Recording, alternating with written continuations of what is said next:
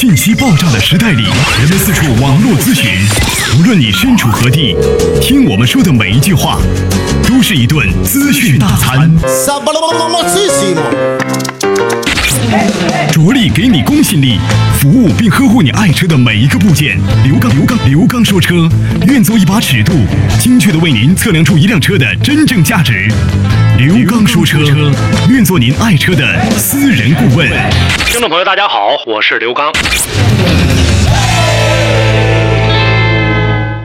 听众朋友，大家好，欢迎大家收听本期的刘刚说车。大家好，我是刘刚。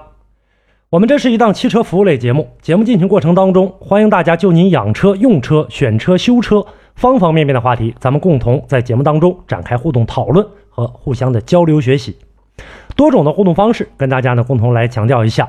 我的微信公众平台，大家可以关注刘刚说车；个人的实时微信，大家可以关注刘刚说车全拼加上阿拉伯数字一和汽车刘刚的全拼。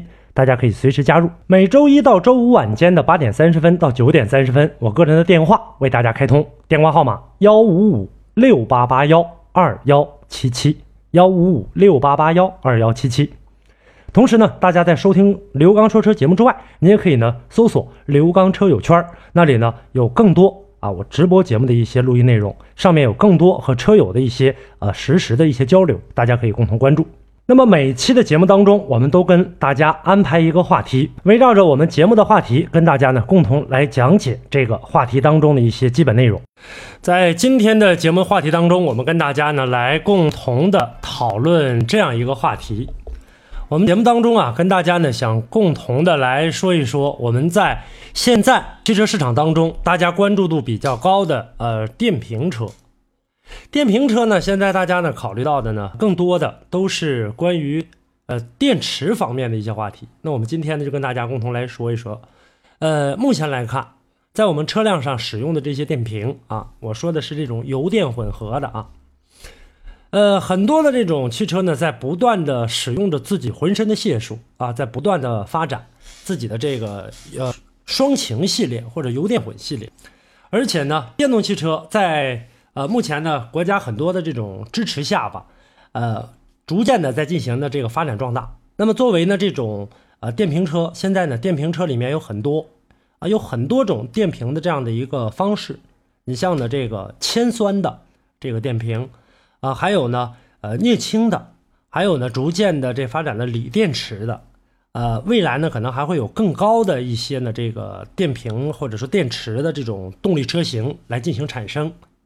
那么在今天的节目当中呢，我们跟大家呢就共同的来说一说我们比较常见的啊铅酸，还有呢这种锂电池啊这样的比较用途比较多一些的。咱们先来说一说呢这个呃铅酸电池啊，跟大家呢也算在节目当中说说它的结构。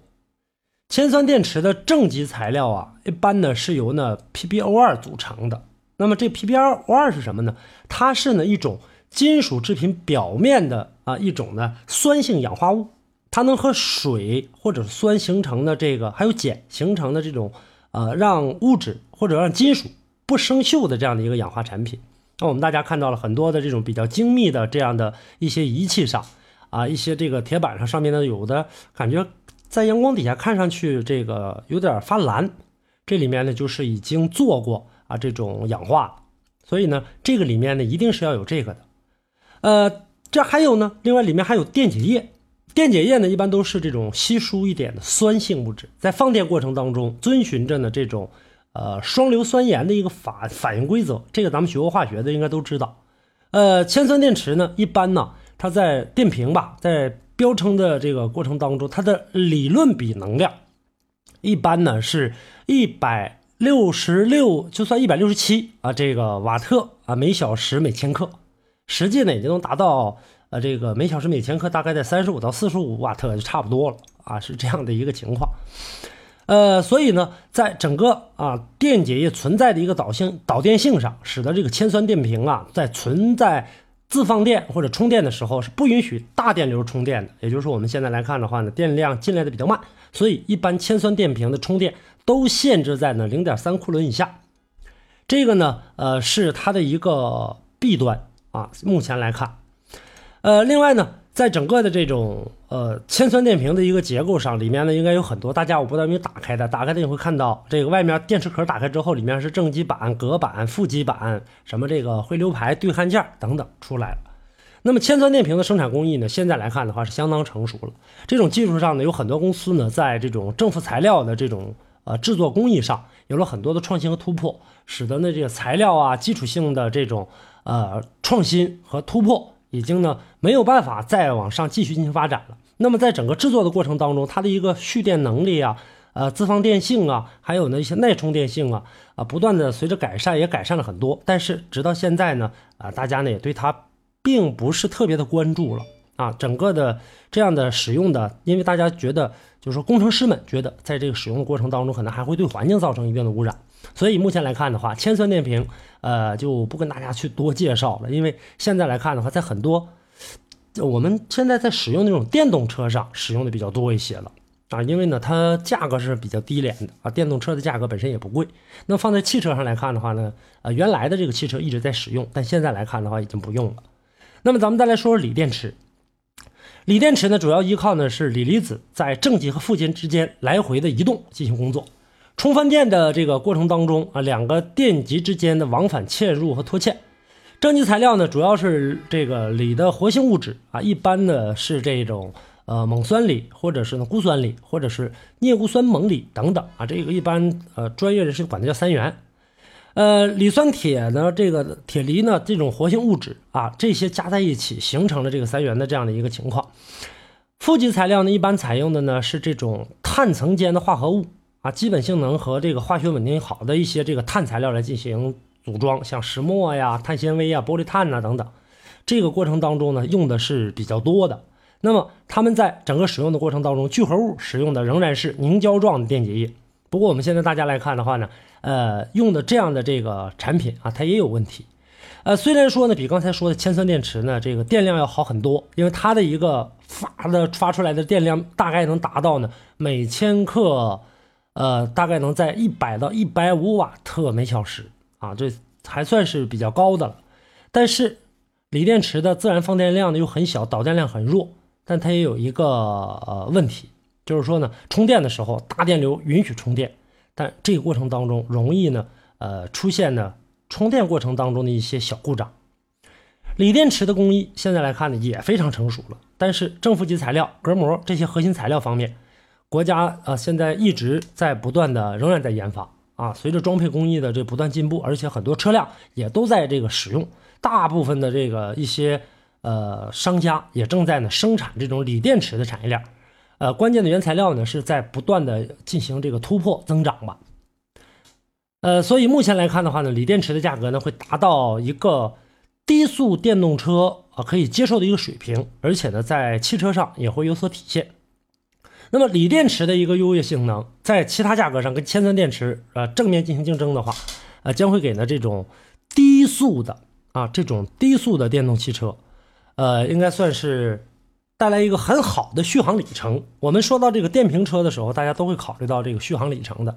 那么充放电如果说啊过多或者说过少的话，那么它可能呢会增加一种维修成本，但锂电池相对来说使用起来是比较稳定的，并且呢它的污染点是比较低的。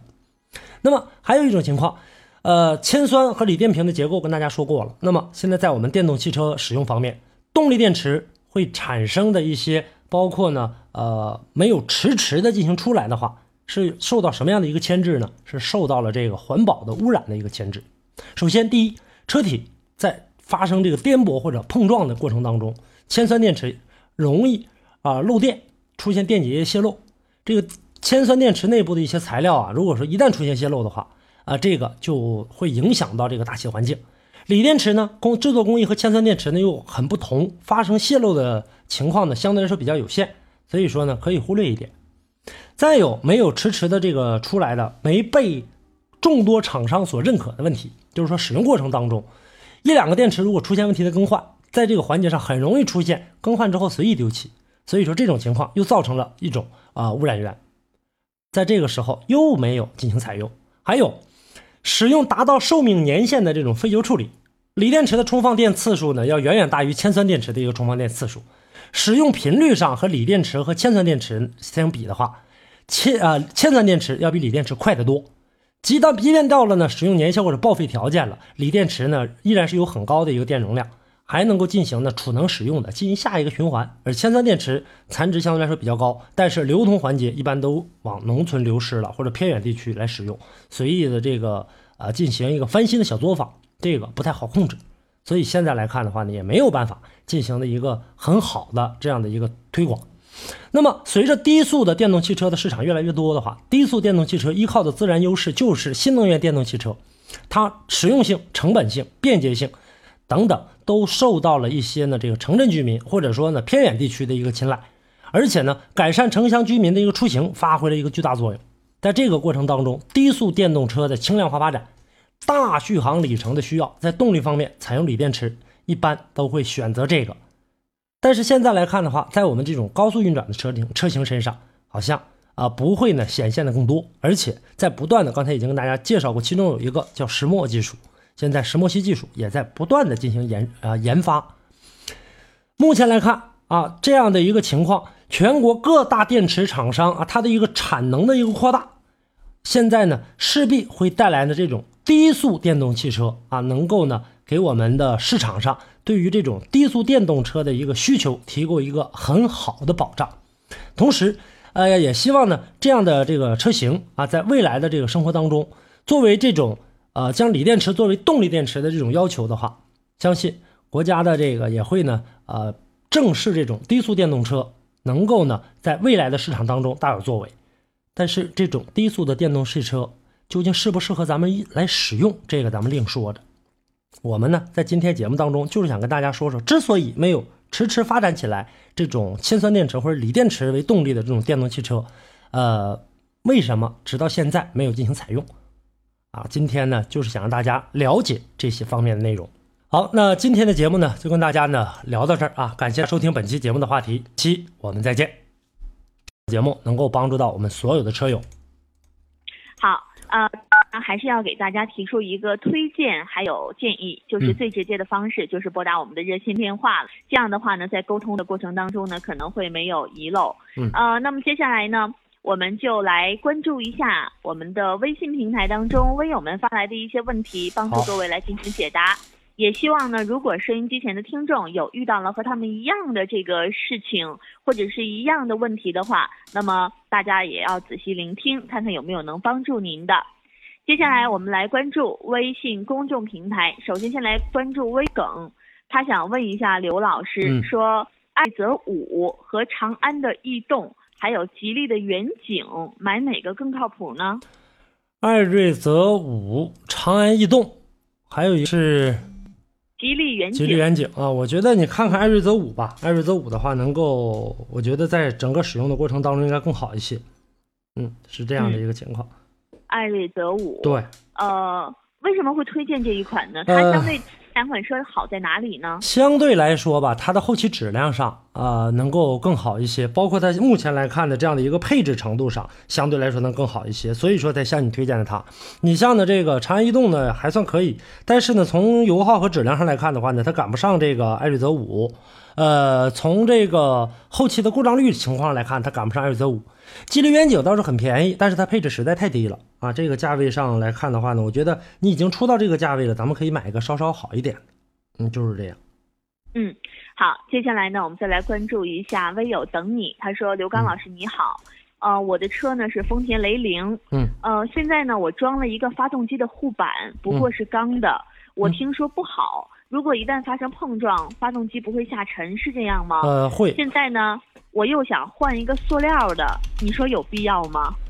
呃，会影响到下沉的这样的一个情况，不过我觉得关系不太大。你看现在好多的这个车，呃，都是这样的一个情况，也都没这个进行采用更换的这样的一个方式。再有一个的话，如果说真出现这个情况的话，就是塑料也好，或者说钢板也好，它能究竟？能够起到多大的？理论上是这个钢的肯定是有利有弊啊，但是呢，呃，在真正如果发生这种事故的情况下的话，它又能起到多大的一个保护作用？这个真的不太好说。买这个塑料的来讲的话呢，呃，是确确实实能好一点，但是啊，后期的这个你使用的过程当中，呃，能够给你带来多大的一个一个安全保证，这个不好说了啊，就是这样的一个情况。嗯，好，那么接下来的时间，我们再来关注一下冬天已过。说刘刚老师你好，最近呢，吉利帝豪的 GS 关注度挺高的，可是自动干式双离合变速箱叫人纠结，担心维修成本会挺高的，请老师指点一下，谢谢了。还算可以吧，它的这种双离合啊，跟咱们所见到的这种大众双离合是不一样的啊，它是利用机械来进行机械波叉来进行调动的，调动两个离合器的转换的，所以说呃，跟你看到的这种大众的这种油压的这种双离合还是有区别的，呃，它的这个换挡速度仍然还是有有顿挫啊，没有那么平顺的，再有一个速度也没有那么快，这个后期维修成本肯定会高啊，这是肯定的，但是呃，后期的这样的一些小故障的话。它有缺点，就是说赶不上大众的这个双离合，但是它也有优点，相对来说能更皮实一些。嗯嗯，接下来呢，我们再继续的来关注一下下一位朋友。呃，说老师你好，您觉得帝豪 GS 这车怎么样？好多问 DS 这个车的哈，我我整体看的话，这台车我不是很推荐的啊，因为从后期的这样的一个呃护和这个故障率来看，的它还是要稍稍差一点啊。后尤其是后期，前期动力还算还算是可以，包括质量上，但是开过几万公里之后的话就不太好说了。嗯，好，接下来的时间我们再来关注下一位朋友 ZJ，他说：“你好，刘老师，我呢是一位四十多岁的女士了，我想，但是我显得比较年轻啊。嗯。然后呢，我在机关工作，我想买一辆车价是三十万左右的车，在天津开。呃，最近呢选了两款，款是奥迪 A 四二点零 T 的。”还有一款是雷克萨斯 ES 二百，这两款呢，我想选一个，嗯，有点拿不准，希望能刘，希望刘老师能帮忙分析一下这两款哪个更适合我，谢谢了。我觉得你还是看看 A 四啊，呃，相对来说后期的这个故障能更好一，能更好一些吧，呃，还有后期的维修成本价格啊比较好一些，呃，再有一个的话，动力也够，这个外观也挺漂亮的。所以我建议你以 A 四为主，嗯嗯，好。那么在回答了这问题之后呢，我们要稍事休息，迎接一段广告了。广告之后，我们马上继续回归到直播节目当中。嗯，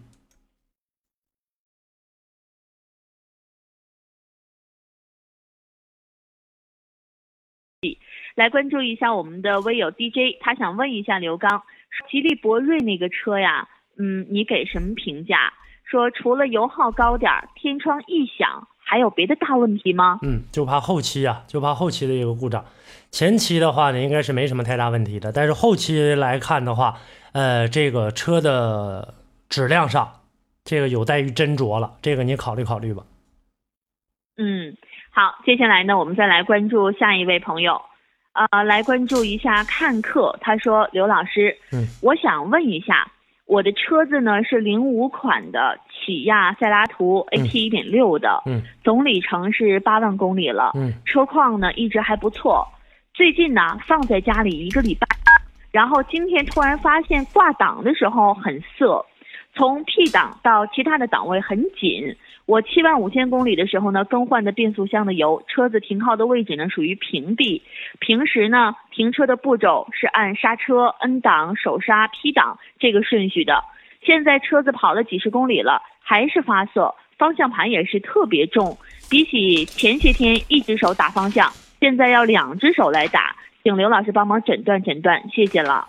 这个过程当中有很多种这种原因啊，你呢现在来看的话呢，首先第一个问题的话，一般变速器变速器换挡的过程当中，很有可能呢里面的这个呃变速机构出现问题，最大的一个可能就是你变速箱油的问题。别看你前几天换完之后没有问题，那几天的过程当中，你看那你放下来沉下来之后，所有的这个箱油都回到油底壳当，可能呢就会出现这样的一个呃在使用过程当中的一个配合的。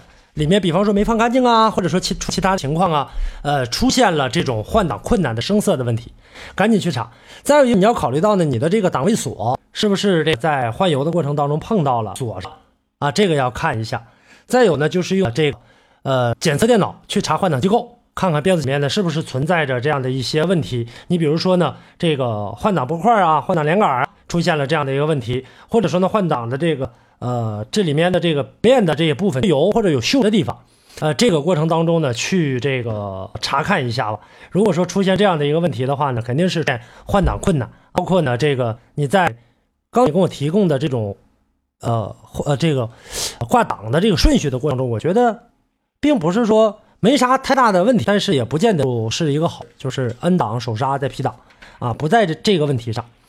再有一个呢，就是呢，你要看一下呢，你在这个油的过程当中，可能说油也对呀，那可能油的这个型号也出现了一个问题。认为如果油的这个型号出现问题的话，你这个时候啊，里面的于呃毕竟是零五车，跑了这么多年了，里面能说有一些这个位置啊，相对来说呢磨损过大，所以说出现松旷所致的，呃。这个变速箱油的这个不能够及时的进行这样，变速箱油和机油其实作用基本差不多，呃，不能够更好的进行这样的一个呃堵塞或者堵漏，所以会出这样的一个情况啊，你这都得去查一查。呃，还有呢，就是打转向费劲，你去看你的这个球笼部分还是转向机部分啊，这些也要看啊。还有一个问题就是你的这个手刹拉线啊，也要去查一下，去看一下这些吧。好。接下来呢，我们再关注一位有等你，他是刚刚咨询你这个呃雷凌装了发动机护板的这个事儿，他刚刚发来一条消息说，呃刘老师问一下，那你说我有没有必要换成塑料的？这样用我有点不放心。没有必要，就先用着吧啊！我觉得先这么用着，相对来说呢就已经可以了。你再去换那个塑料的话，也不见得就好哪去。塑料的话也有它的弊端呢。那如果说下面你要碰比较严重的磕碰的话，可能保保护作用起的又不是很大呀，就是这样。好，接下来呢，我们再来关注一下下一位朋友，看一下风云，他想问一下，说刘刚老师，哈弗 H 这车性比怎么样啊？还算可以吧，但是没有你这个看到的或者介绍的那么好啊，就是这样的一个情况，号也不低，这个你考虑考虑吧。嗯，好，接下来再来关注一下俊峰，说刘刚老师你好，我想问一下，奔腾的叉八零这车怎么样？说它这个底盘离地是不是只有幺三零？呃，这样的。你呢，在这个呃车的这个使用的过程当中啊，就是说最小的这个离地间隙，一般情况下呢，车在测量的过程当中，它是按照最小的离地间的。那么这么一来，也就是说是在属于在空载的状态下啊。那你后如果说车辆满载或者多拉人的话，这个过程当中最小离地间隙还达不到这么高呢。所有车都是它，就是这样。好，在北京时间十点三十分的时候，我们要稍事起迎进一段告广告之后马上回来。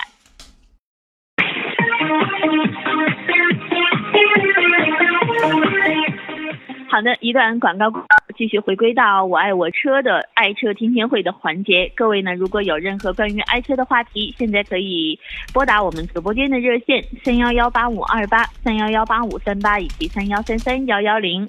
啊，外地的朋友别忘了加拨区号，那就是零四三八。接下来呢，我们继续的再来关注一下我们的微友发来的一些其他的消息，来关注一下这一位。呃，是于小黑说：“刘老师你好，我的车呢是丰田凯美瑞，两年跑三万八千公里，呃，去四 S 店保养说让我换全车油，价格是四千八百块，我想问一下，我应不应该更换？太贵了，太贵了，这个油，呃，四千八百块钱的话，咱们可以在外面平均一次换全合成的，大概费用在六百左右。”四千八的话，你看你可以在外面能换多少次？而且这个油呢，呃，质量一点差，所以这个你要考虑一下，这太贵了。嗯，太贵了啊，太贵了，价格太高了，有点贵的离谱了。这个四 S 店，我要是这么说吧，黑有点这个宰的这样的一个情况。四千八百块钱换了普拉多，同样的丰田的，我们大家都知道这个比较费油的普拉多，就咱们说的霸道，它的一次才多少钱呢？才几百块钱，不到一千块钱呢。嗯，但是你说，如果是不在四 S 店更换的话，后续会有什么这个其他的问题呢？有问题啊，有问题的话只能是脱保。那如果这种情况下的话，那我宁可对脱保，太贵了。主要这价格确实是真的划不算，就划不太划算。嗯，反正这个问题就比较麻烦。接下来我们再来关注下一位朋友，来看一下孤独说：“刘刚老师好。”我的车呀，每次到加油站加油的时候，加油枪就跳枪，再重新加油就正常了。想问问这是怎么回事儿？夏天天气热，热胀冷缩，里面圈住气儿了，憋住气儿了，没事儿。有很多车都出现这样的一个情况。打开油箱的时候啊，这个别着急，马上往里就插油箱。把这个油箱里面让它有一个空气流通循环一下，这后再往里插油枪的话会更好一些。这不是问题啊，不是病。好，嗯，接下来关注一下，关注一下这位聂德宇说，想问一下刘刚，K 三自动挡的这车怎么样？一般吧，这个就是样子好看一点，智商相对来说高，剩下其他的从质量上来看，这车表现的并不是很强。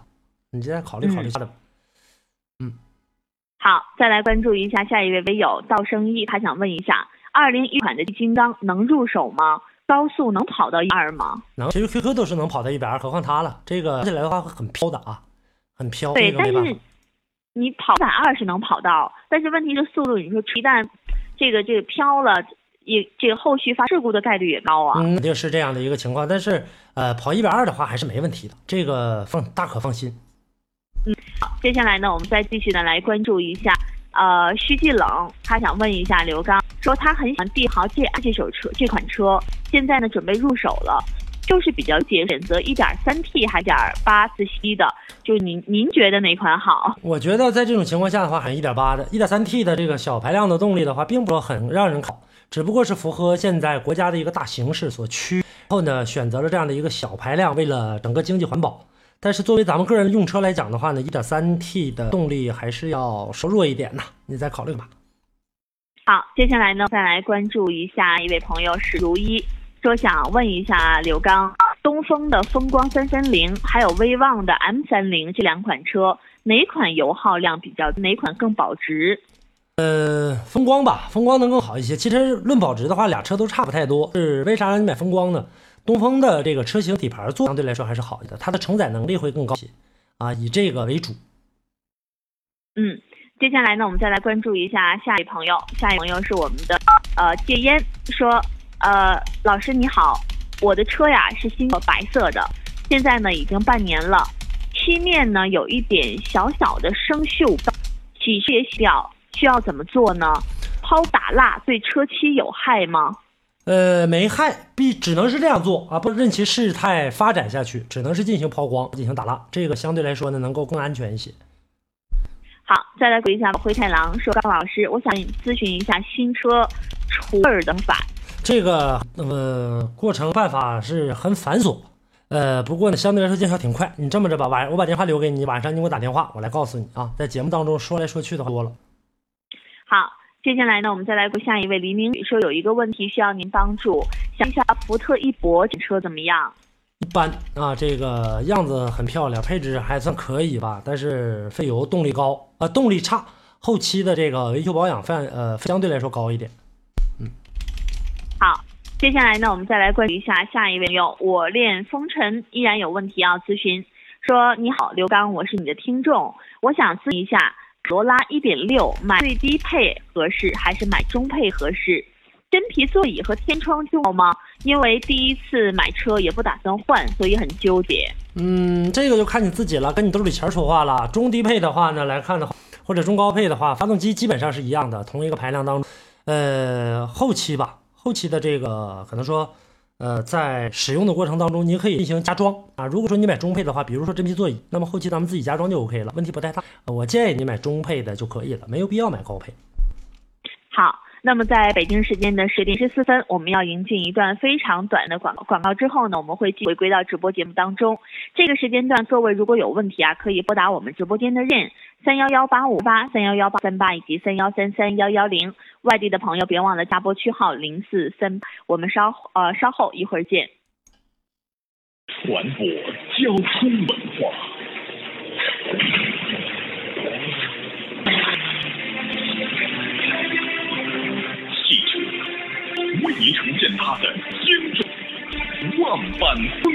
中。原交通文艺台，我爱我车，带您领略精彩的汽车世界，让车厢里的时光也可以如此美妙。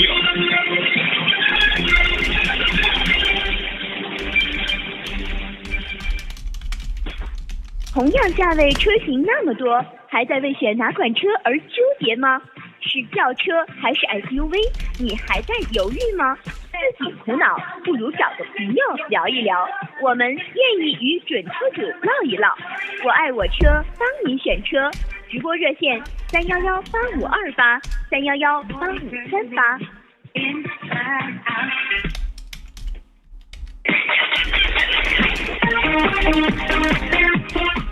好的，短暂的广告之后，我们继续回归到直播节目当中。还是那句话，最直接的参与方式就是我们的直播热线了，三幺幺八五二八、三幺幺八五三八以及三幺三三幺幺零。外地的朋友别忘了加拨区号零四三八。嗯，那么接下来的时间呢，我们就要来持续的关注一下我们的微信平台微友们发来的问题，我们再继续来关注。呃，来看一下这位朋友呢，一墨为霜啊，宣墨为霜，他呢咨询了一个问题，说刘老师你好，我姐姐呀最近买车，在呃高志那里交了两千块钱的定金。这个定呢是言字旁的这个定，并不是宝字盖的这个定啊。呃，然后呢，因为店里人的态度不好，后来就吵起来了。我们现在不想从他们家买了，请问这个定金怎么要回来？原来有过这样一期节目，曾经在节目当中跟大家提过这个定和这个定字啊，这两个定金的事儿。这个里面啊，只是呢法律文书上是起到这样的一个作用的，但是呢，这个需要呢很麻烦，你需要呢这个通过。法律的程序来进行走，走到这个起诉的这样的一个程序当中，而且你还找律师，相对来比较麻烦了。而且呢，在我们中国有这样的一个算是不成文书的这样的一个一个规定，咱们都说呢，官凭这个私凭文书，官凭印。在这个当中啊，呃，如果说你在呢这个买东西的过程当中，我们中国呢有这样的一个传统，就是说，当你交了定金后的话，如果你想反悔的话，定金是不予返的。啊，你看头上有没有这个东西？如果是有这个东西的话，那就一点意义都没有了。如果说没有这样的，咱们可以钻一个法律的字眼儿，咱们去找律师跟他打这官司。但我觉得两千块钱好像不上吧，这个你要考虑一下吧。总之，冲这个服务态度，这两块钱的定金啊，你要考量一下了。呃，不是考量这两千块钱，而是你后续的一个投入问题。你投入了几万块钱去买这台车，将来他会管你，这是一个问题。啊，就是这样。好，接下来的时间呢，我们来迎进热线，来迎进打进八五八的这位呃朋友，我们来关注一下啊。你好。哎，你好。啊，请讲。哎，你好，雷刚，我我今天想买个车，我看看那个，我看了那个奔腾那个 B 七零啊，还有 B 五零，看俩哪个哪呀？哎呀，你要这么买的话，同样费油的家伙，你就买个 B 七零吧。B 七零的话，动力能比 B 七零多大排量的？能比一点八 T 二点零，一点八 T 二点零啊。那 B 五零呢？B 五零新出了一个，在这个马上一点六和一点八马上上市，呃，这个您可以关注一下。现在一点八的对啊，也带 T 的？不带不带，这个不带。B 七零有一个一点八 T。你那意思，B 七零啊，相对来说挺哪的？呃，一样的这个车型，价格差不太多的话，我建议你买 B 七零啊。对，B 五零有个代替的，B 五零出了个一点四 T，但是这车就连考虑都不要考虑了，没有意义了。还还还还没出来，但是在这次上市之后才会有啊。这个你得等上市之后。啊，那我就那我就听你的，我就买 B 七零嘛，是吧？买 B 七零吧，然后需要帮助的话，到时候需要价格上的优优惠的话，到时候给我打电话啊。哦，行行行，好，好嘞，哎，好嘞，再见，嗯。好的，和这位先生说一声再见啊。这个时间段呢，我们直播间的热线电话依然持续开通，各位呢可以选择拨打三幺幺八五二八、三幺幺八五三八以及三幺三三幺幺零。各位呢可以选择在这个时间段，然后呢来拨打我们直播间的热线，向刘刚来咨询问题。嗯，接下来呢，我们来继续的关注一下我们的微友朋友，来关注下一位朋友说：“刘老师，我想向你咨询一下，别克轿跑这款车怎么样？”别克的轿跑啊，很少有人提到这样的一个车型啊，呃，还算可以啊，还算可以，但是嗯，没有外观那么漂亮，没有它的动力没有外观那么漂亮。这个你在这个考量一下，我觉得性价比不太高，就想追求另类啊。呃，如果说要追求另类的话，你可以考虑一下。那是总体来看的话，还是建议你看看别的吧。啊，这是我个人的好，再来关注一下折翼男孩儿，说想问一下，吉利的新远景和艾瑞泽五哪个故障率比较低呢？艾瑞泽五啊，当然艾瑞泽五相对来说能更好一点吧。后期的这个故障小毛病，包括呢整个的配置上，都比这比这个远景要好得多。好，再来关注一下微友梁哥说：“刘刚老师你好，水箱漏防冻液属于质保范围吗？”水箱漏防冻液，你看一下你的保养手册呀。很多朋友都很，我估计得有百分之八十的人，你买新车回来之后的话，你都没看过你的保养手册吧？你看看那上面写没写着？应该是没有啊，一般车是没有的。但是有的车，有个别车辆，一些这个高端车是有有这个保养的这样的一个这个保修范围的。在这个保修范围当中的话，你就可以去申请质保。如果不在的话，那就很麻烦了。好，接下来的时间，我们再继续的来关注我们的微信朋友发来的消息，来关注一下渔舟唱晚说：“刘老师你好，我想问一下，二零一七款的明锐这车如何？没有啥太大意义，车还行啊，车始从始至终来看的话，明锐的话呢，没有什么更多的负面新闻。但是这台车的话呢，呃，刚出来，这个价格呢不会特别的便宜。还有一个问题，那就是说，同样的这样的一个价格的话，莫不如买上海大众了啊。这个你再考虑考虑，我不太建议你去买。好，我们直播间的热线电话再来说一下：三幺幺八五二八、三幺幺八五三八以及三幺三三幺幺零。外地的朋友加拨区号，各位现在可以选择拨打。接下来呢，我们再来关注一下爽朗晴空说：“老师你好，我刚刚买了宝马的三二零，呃，停车位呢都是树。广州这边啊，雨水特别的多。嗯，这几天洗车呢，我发现。”车身的漆面有很多雨点的痕迹，洗不掉，好像腐蚀了车衣。是不是树上滴下来的这个雨滴有腐蚀性的东西？怎么处理呢？然后还有想问一下，这个镀膜怎么样？靠不靠谱？如果镀膜，我是过一段时间去，还是现在新车就过镀？呃，给点建议可以吗？呃，是这样，就是说呢，从树上滴下来的这个东西，呃，咱们有叫树油子的。这个东西，如果说真滴到车上的话呢，有一种东西呢，你可以去买那种板油清洗剂，然后喷在上面之后的话，它会自动溶解，溶解过之后的话，马上擦掉，然后洗车，洗完之后的话呢，来说就能好一点。如果你不管它的话，时间它会腐蚀车漆。还有一个问题，我们大家现在又是在这个温度比较高这个过程当中，洗完车了，我不知道哪一位朋友遇到过啊？这个肯定会有。洗完车，如果车身没擦干，你在太阳底下暴晒的话，它晒一会儿就干了。长时间的话，或者说这个。水里面啊，现在有说的这关于叫水蜡洗车吧，这里面的话呢，它轻易不容易被蒸发，不容易被蒸发，它始终在车漆上待着。这个时间，你的这滴这一滴水，听好，一滴水很有可能就把你的车漆给损坏了。怎么损的？太阳晒过去之后，你这滴水就成了凸透镜了，这个时候就形成放大镜的这样的一个情况了，这个就麻烦了。呃，如果说出现了这样一个问题，那这种情况你就只能进行抛工了，这就问了。所以说你提前，如果说可以镀膜的话，那就提前把膜镀上吧，毕竟是款好车啊。嗯，好，接下来呢，我们再来关注一下下一位，呃，许志杰说想问一下刘刚，呃，新式加油气两用的这车怎么样？新式加油气两用的，算是在油气两用车当中算是好的。啊，相比较来说的话，只有它的这个故障率是比较低的，而且在众多的油气两用车当中，我觉得世嘉的车做的还是不错的，尤其是它的系统，这个可以考虑。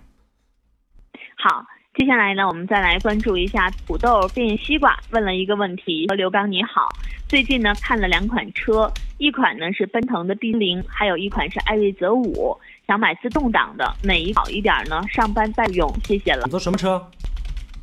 呃，一款是奔腾 B 三零，一款是艾瑞泽五。呃，建议你看看艾瑞泽吧，啊，这个先说能更好一些。后期好，接下来呢，我们再来关注一下这一位是宋锦石，说刘刚老师你好，我想问一名图和零八还有英朗家用，你给建一款吗？考虑空间油耗、故障率和保值。呃，以名图为主，以这个别克为辅。这个就看这两台车，以这辆车为主要的选择目标吧，就是这个情况。好，来关注一下风雨无阻说，全新的速派和帕萨特这两款车比较一哪款更好？呃，我觉得还是帕萨特吧。我一直都这个比较在呃斯柯达和上海大众当中对比的话，我一直都比较宠上海用的，你还是考虑以上海大众为主。好，接下来我们来关注一下。呃，栋哥他想问一下，说大众的零度 1.4T 高功率版本的车可以吗？动力各方面稳定性可以吗？家用可以？